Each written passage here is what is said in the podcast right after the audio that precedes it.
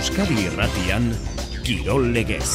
Arritxiri bar arratsaldean barriz ere. Baita zuri ere. Pilota zaleek e, gustora hartuko dituzten bi jardunaldi, ezta? Bai, haze paotxa gaur barainainen eta baita tolosan ere eskuz bitako txapelketako partidak ditugu. Egu berri, biaramon honetan opor gironoa nagusi denean bazterretan opor edo jaigiroa kirol batzuetan ez da horrelakorik eta horietako bat eskupilota da gaur tolosan eta barainainen eskuz bibitako txapelketako partiduak ditugu. Tolosan, azkenak diren altunak eta arangurenek denbora baino lehen jokuzkanpo ez gelditzeko gari garaipena behar dute hartola eta imazen aurka eta horrela berdin du atzo irabazi zuten laso eta arangurenekin sailkapenaren behekaldean. Barainainen liderrek jokatuko dute jakak eta Mari Ezkurrenak joan den larun batean galdu eta gero. Elordi eta resusta izango dituzte gaur kontrarioak. Ziklokrosean munduko kopako lasterketa dugu Belgikan zolderren Van der Poel, Bana Erpitkok berriz ere elkarren aurka. Orain arte, Banderpoelek bere parean ibiltzeko moduan ere inorrez dagoela erakutsi digu. Eta gaur, hau guztiari, Boxing Day jardunaldia gehitu behar Premier Ligan, futbola dugu eta egunotan osatuko da, gainera, ligako lehen itzulia. Pala ere izpide gaur buruzburuko txapelketa gaur aurkeztu dute, hogeita bederatzean hasiko da, otxailaren iruan bukatuko da. Egunotan utzi gaitu Beinardo Gartziak bidasoako presidente historikoak gaur Irungo Junkalgo Amaren parrokian arratsaldeko zazpietan egingo da bere aldeko hileta elizkizuna. Bertan emango diote azken agurra Beinardo Garziari irunen eta eskubaloian gizon maitatua. Gurutza aginagalde egungo bidasoako presidente. Bidasoarekin lortutako ba, garaipen guztia zaparte, ba, eskubaloian egin dituen gauza guztiak, e, asobal liga sortu duela berrogei urte, kirolgi bezalako ba, fundazio eta instituzio e, horren bultzatzen ere izan zen, eta bueno, ba, ba, kirolaren entzat, eta bereziki ba, eskualoien egin duen e, pertsona ba, oso oso oso erratzitsua ba, Beinardo Gartziaren aldeko hileta lizkizunak gaur arratsaldeko zazpietan irunen junkalgo amaren parrokia. Eta erremontean aste honetan bibitako finala izango dugu ansa eta martiaren eta urriza eta azpiroz aurrez aurre. Ba finala ikusteko ostiralean sarrera koparituko ditugu bilagunentzako bina sarrera. Zozketan parte hartu alizateko bidali lasai mezuak Euskadi Irratiko WhatsAppera zozketan parte hartu alizateko, hori da bide bakarra. Hori bai, zuen izen eta bizenak jarri eta jarri aurretik ere galarreta. Zein telefono zenbakia edo zein WhatsApp zenbakira bidali behar duzuen? 6 sortzi sortzi 6 6 6 0 0 WhatsApp zenbakira. Ordu bata eta hogeita amasei minutu. Gaur pilota dugu nagusi eskuz bibitako txapelketa. Seigarren jardunaldia atzo hasi zen Eibarren eskurdia eta Tolosa eta Laso eta Aranguren bertan. Ba, Lasok ederki asko jokatu zuen eta bere berezko pilotari txispori erakutsi zuen, kontua da, eskurdiak etzuela bere egunik onena izan, uste eta nahi baino gehiago utsegin zuen, azkenean, lasok eta arangurenek amar eta hogeita bi irabazi zuten jaigiroa nagusi zen mm, astelena fronteiko armailetan. Jonander de Laos. Laso eta arangure nagusi astelenako festa. Baikoko bikotea gailendu da Ibarko pilotalekuan jokatutako norgeiagokan hogeita eta amar eskurdiaren eta tolosaren aurka. Armailak jaigiroan garaileek neurketa osoa jokatu dute katedralean. Unai lasok, batik bat, bizkarreta gerendeingoa gero eta hobeto ari da lesiotik osatu ostean eta agerian utzi du hori egu berri egunez. Arka agindu du kantxa. Laso biziaritu da errematean eta asko asmatu du arangurene gainera sendo lagundu dio atzeko kuadroetan eta bien eh, lanaren uztarketak ahalbidetu die aixe irabaztea. Aitor aranguren. Bai, behaiek igual ez du egun hogen egitagu oso ustatu ja bilor. Ni uste du naik txapelketa baina arte indun partidu honen izan dara ni uste ez du gabe. Er, asko bugatu du, galdure gutxi indu eta, bueno, gaur, beha oso ondatuan igatzetik oso ondo lagundu da, bueno, e, marka joan, hoi ataltzea. Oso bestelako aldartean, Ezkurdia eta Tolosa. Aurrelari Nafarra ezinean aritu da tanto gozatzeko garaian lanak izan ditu eta egindako utxek eragina izan dute markagailuan. Kontuak horrela, arbizuarra desado sagertu da egindako lanarekin. Gauzu nik ez, morrazioa, hasiatik gaizki, sensazio txarrak, opari tonto egin ditugu, konfiantzera bat galdu nik, gero nahi nun launtzea, saiatzea, baina sensazio ez ditut, berreskuratu ez ditut bueltea eman ere sensazioi, da hatxalde okerra, hasiatik hasita, da pena hundi ez, da impotentzi puntu morrazioa eta dena. Sei jardunaldi jokatuta, Laso Aranguren eta Ezkurdia Tolosa bikoteak biak bina punturekin daude sailkapenean. Atzo ibarren hasitako jardunaldiak gaur jarraipena izango du Tolosan eta Barainainen gaur txapelketako bi jaialdi bai ditugu. Arratsaldeko sei terdietan Beotibarrek ateak irekiko ditu. Be seriekeo partidu aurrena Zubizarreta eta Ugartemendia dela Fuente eta Bikuñaren aurka gorriek hiru dituzte urdinek bi. Ondoren txapelketa nagusi nagusikoan sailkapenean azkenak diren altu, altunak eta martijak jokatuko dute hartola eta imazen aurka. Altuna hartola ba, nahiko osagai tolosan gaur frontoia betetzeko. Partidu oso gogorraren iragarpena egin digu jokin altunak. Bai, partidu oso gorra ez. Osa nuke partidu baino gehiotan jokatu dula ustez profesionaletan, o alderantziz ez, ez partidu hoi, eta batzutan, ba, bueno, beste atzelari batzukin, baina, bueno, inakin kontrago partidu gorra izatei beti, esango nuke oso fuerte daula, sasoi ez da, eta hander bakigu oso oso regularra da, baina, bueno, esango nuke bi bikote oso antzeko gehala, eta, bueno, a ber, a gure alde eroitzen.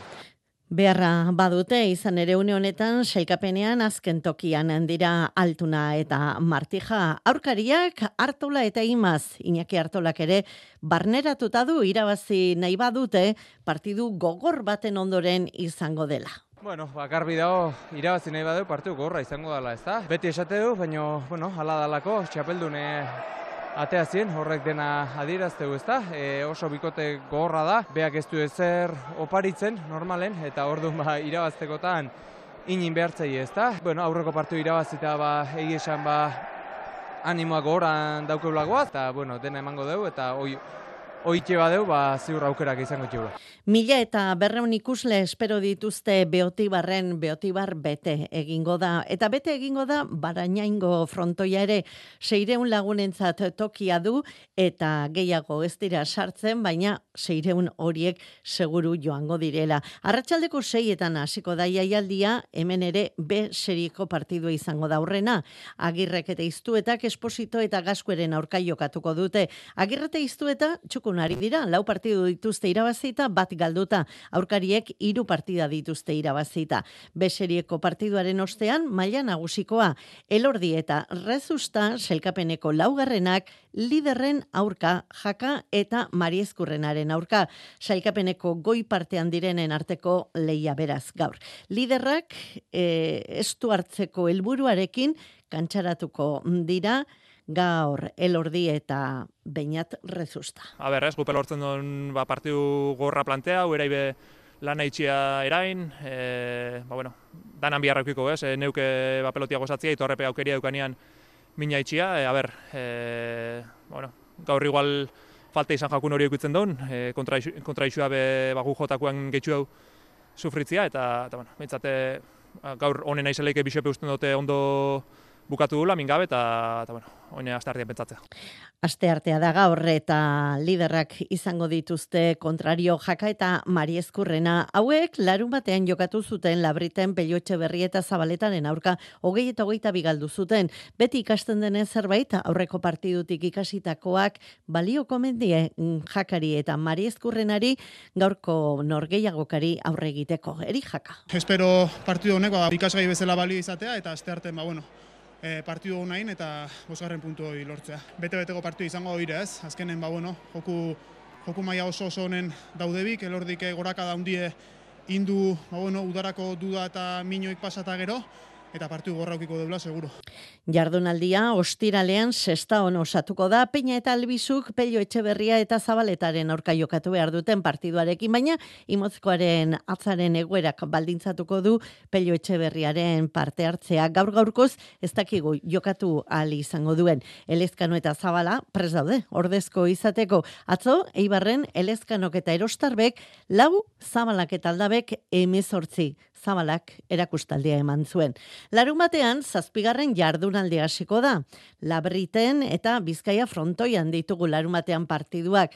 Ba, Bilbon jokatuko den elordi rezusta laso aranguren partidurako bi sarrera ditugu entzule batentzat. Bidali WhatsApp mezua 6 sortzi sortzi 666 zenbakira eta ostiralean zozketatuko ditugu sarrera hauek galarretarako ditugunekin batera. Argi adierazi beraz, Bilborako ala galarretarako nahi ditu zuen sarrerak eta izen abizenak ere argi idatzi galarretarako desenteko estimazioa dute sarrerek eta mezu asko ari gara jasotzen. Gaur, amaitzeko pilota kontuekin momentuz e, amaitzeko, beste pilota jaialdi bat dagoela ere gogoratu nahi dizuegu. Ados pilotaren, e, pilota txapelketaren jardunaldia etxabarrin arratsaldeko seietan hasita. Etxekolonea eta mendiburu, ruide infante eta leire galeanoren aurka aurrena eta ondoren, agirre eta mujika, zabaleta eta zabalaren aurka ondoren. Kirol legez, Euskadi irratia. Urte sasoi honetan ziklokros lasterketarik ez da falta izaten eta aurten ere alaxe da. Gaur hasi eta astelena bitartean, igandean ezik, egunero, egunero izango dira ziklokros lasterketak lasterketa onak gainera. Gaur Belgikan, gaberdenen, munduko kopako lasterketak ditugu. Lasterketa nagusi dagokinez, neskena, oraintxe hasi berria da, ordubiako gigutxitan hasi da, mutilena irurak eta amarrean hasiko da. Nesketan, bederatzi proba jokatuta, Zelin del Carmen Alvarado da liderra, baina gaur irabasteko favoritoa, baren pelda. Munduko kopako iru lasterketetan parte hartu du, eta irurak irabazi ditu banen pelek. Mutiletan, iserbit da lider munduko kopan, baina gaur irabasteko favoritoa Bander Poel da. Ziklokrosean agerraldiak erakustaldiekin lotu behar ditugu, eta gaur ere ala izango delakoan gaude. Munduko kopako proba bat korritu du eta bera irabazi larun batean izan zen hori. Gaur hiru handiak bertan izango dira berriz ere Vanderpoel, Banaer eta Pitcock, baina momentuz Vanderpoel guztien gainetik dago. Bihar super prestigioak zolderra garamatza. Ez da Vanderpoel bertan izango, ez da Pitcock ere, baina Banaer bai. Eta etzi diegenen izango dugu super prestigioko lasterketa eta hor Vanderpoel eta Pitcock izango dira Banaert ez. Gehiago, nahastu gabe, egunero aipatuko dugu lasterketa non den eta nortzuk parte hartuko duten. Euskal Herriari dagokionez datorren larun batean Euskal Herriko txapelketak jokatuko dira Abadinon eta horren ondoren Ormaiztegin urtarrilaren zazpian izango dugu azken lasterketa. Izan ere gero, handik zazpiegunera urtarrilaren amalauean, Espainiako txapelketak jokatuko dira Amurrion. Horrelaxe, amaituko da, gure ziklokros denboraldia. 2008an, eta orain errepideaz, hitz egingo dugu, 2008an netzen abentura ondo irten, hogeita laurako esperantzarekin, Imanol Alvarez, hogeita laburteko iserri rumeteko txirrindulari, elgoibartarrak, kamezan pazin kiwi Atlantik taldeari, baiezkoa eman dio. Imanol Alvarez, egu berrion. Egu berrion. Imanol, nola sortu da aurten berriz ere aukera hau? Ba, pixkate pasan urtean bezala. Zenian, ja kontaktua bazeukaten, nola lehen urtean e, taldeko paperekin eta arazoak egon ziren. Ba, bueno, e, behin aur, autengo denboralia maituta, ba, kontaktuan jarri ziren, da, bueno, ba, behintzate aukera eukitzia nahi dut, eta, bueno, ez ba dertetzen, ba, ja, bukatutzat emango dute etapa hau. Imanol, iazko eh, eskarmentuaren ondoren zerk bultzatu zaitu baietze esatea. Zer ikusi duzu desberdina?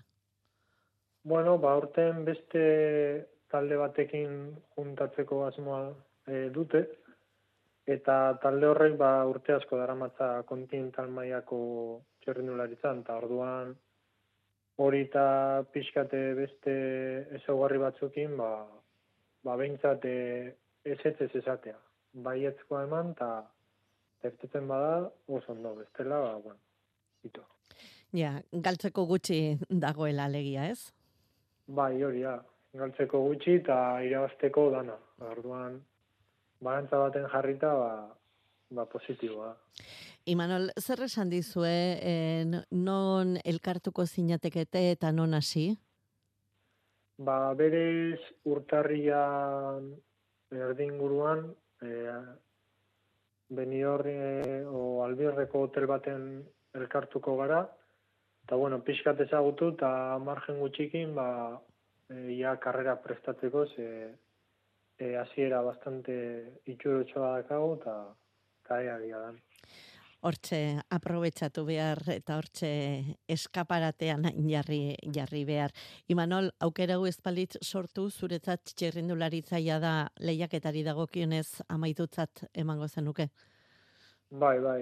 Hori e, bastante argi naukan, e, berriz beste aficionatu mailan urte bete egitea e, mentalki behintzat e, ez zian motibatzen, eta bueno, ba, aukera hau sortu da, eta berri zaiatuko gara. Bai, Manuel Alvarez, posten gara eta benetan aukera izan ezazula zure gaitasuna erakusteko, ea dena ondo joaten den eta eskaparate ona izaten den. Ea, oraingoan bai den. Mila esker eta animo, Imanol.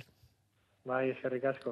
Hemen aukerari gabe bada beste euskal gazte bat. Kaso honetan Portugalen topatu duena datorren denboraldirako taldea. Obidos taldean izango da Mikel Mujika. Ez da talde profesionala, baina Obidosekin egutegi polita osaldezake eta aprobetsatu nahi du aukera hori. Mikel Mujika. Ten aukera hau e, sortu zait urren urterako Obidos taldearekin, ba, kostata baino atera aukeratxo bat, korritzen jarraitzeko behintzat.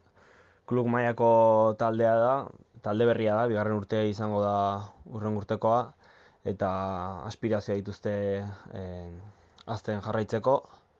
Eta momentuz, ba, Portugalko kalendari nazionala ingo dugu, eta puntu bi mailako karrerak, klub e, taldeak adituzten karrera die, eta kanpora gonbidapenak e, saiatzen die botatzen eta hori puntu bi karrerak aurten ja jundie kanpora Italian hondie korritzen bai da osta eta hainbat karrera eta gogokin bai ba, azkenen aukeratxo hau e, e, aprobetsatzeko.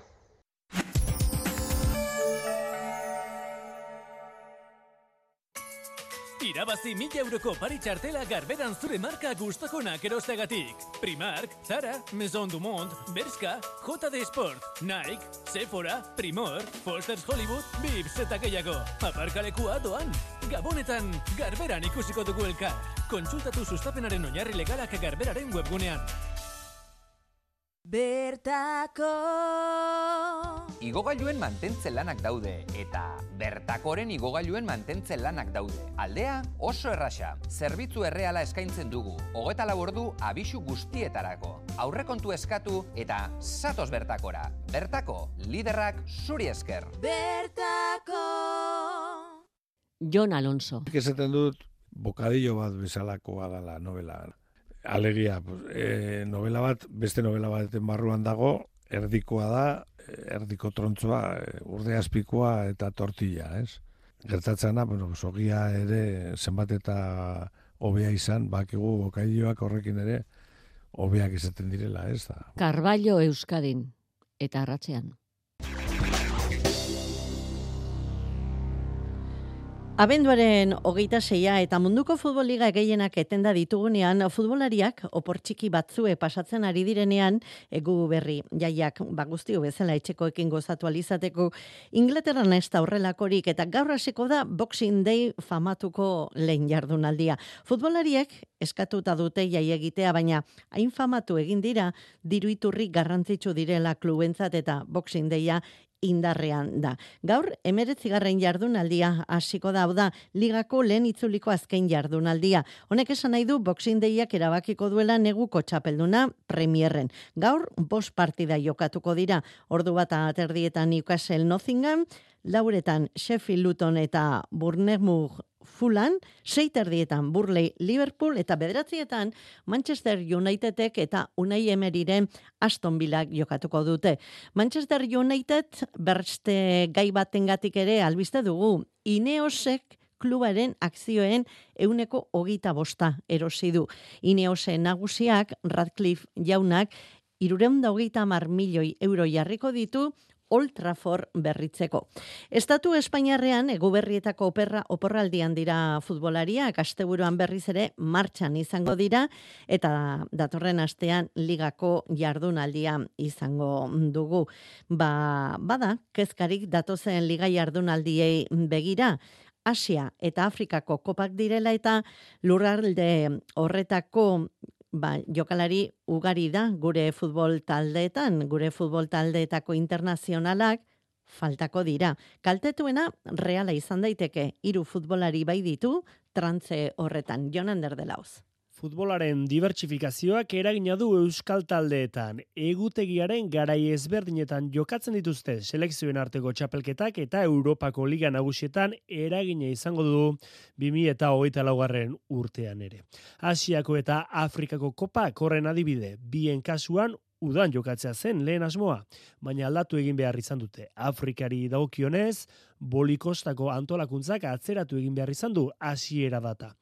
Asian aldiz Txinak uko egin dio antolatzeari eta Katarrek hartu dio lekukoa. Bero atarteko ordea urte sasoiz aldatu dute iazko munduko txapelketa bezalaxe. Beraz, e, bileiak eta horiek 2000 eta hogeita irugarren urteari dagozkionak dira. Kontu gorela, Asiako eta Afrikako txapelketak urtarrilaren amabian eta amairuan abiatuko dituzte urren ezurren, eta Espainiako ligan ari diren taldeek zenbait jokalariren utxune izango dute. Gutxienez, hilabete batez. Egoera horrek errealari eragingo dio gehien, hiru jokalari galduko baititu hasiera batean. Take kubok Japoniarekin jokatuko du Asiako txapelketan, eta Afrikakoan hariko dira Hamari Traore eta Umar Sadik. Atzelaria Malikoen elastikoarekin, Nigeriaren jantziko du aurrelariak. Guzti horien ekasuan finalera ailegatuz gero PSG-ren kanporaketaren joaneko partidaren bezperatan itzuliko lirateke donostiara otxalia. Alabeseke bi jokalari galduko ditu Afrika koparen eraginez, okerrik ezean bintzat, Jesus Obuono atezaina Ekuatore Ginearekin hariko da, eta Abdel Abkar atzelaria berriz Marokorekin. Atletiken Iñaki Williamsek ganaren elastikoa defendatuko du. Bi txapelketetan hariko diren jokalariek bost partida galduko dituzte gutxienez. E, osasunan ez, osasunak ez du jokalaririk galduko txapelketen arrazoiaren gati. Eta alabez aipatuta, oraintxe alabezek kaleratu duen berria eman nahi dizuegu. Alabezek Unai roperori kontratua luzatu dio. 2000 eta hogeita laur arte zuen eta 2000 eta hogeita zortzir arte, da lau urtez, luzatu dio kontratua Unai ropero gazteiztar gazteari, hogeita bi urte ditu, zelai erdian jokatzen du, ba, hogeita zortzir arte, alabeseko futbolaria izango da. Eta Ibar eta Atletiken arteko kopako partidua dela eta Ibarrek oraintxe kaleratu du oharra. Urtarrilaren zazpian jokatuko den kopako partidurako bihar goizeko bederatzi terdietan lareun sarrera jarriko ditu Eibarrek salgai irurogei eta laurogei euro bitarteko salneurrian goizeko bederatzi terdietatik aurrera Eibarren dendan erosial izango dira eta baita internetez ere. Hori bai, gehienera pertsonako bi sarrera salduko dira.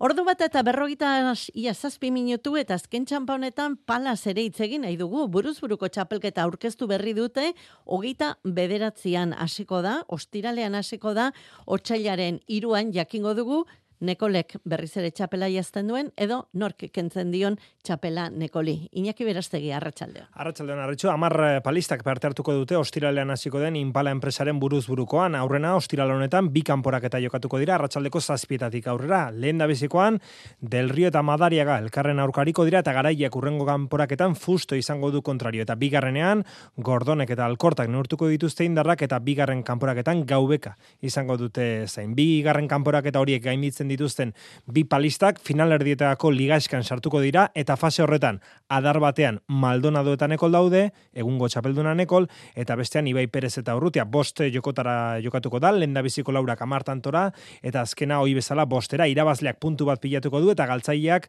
punturik ez, eta ligaska amaituta berdinketarik balego bi palisten artean, lenda bizi joko aberasari begiratuko zaio, ondoren tanto aberasari, eta bestela berdinduta segituko balute, palistak aztenak egingo luke aurrera. Atzo enpresak iragarri moduan, Ibai Perez txapelketaren parte da. Bueno, ba, eltzen naiz e, orain e, ondo, ez? E, ja dena pasa da, eta bueno, ba, nik uste dute aurrera begiratu behar da, eta haber txapelketa nola ateratzen den. Aurten espero dugu berriz finalera, eta irabaztea. Adar berean e, Iñaki Urrutia ere badago finalerdietako liga eskan. Urrutiak onelaxe ikusten du txapelketa hau, parekatua izan daitekela uste du.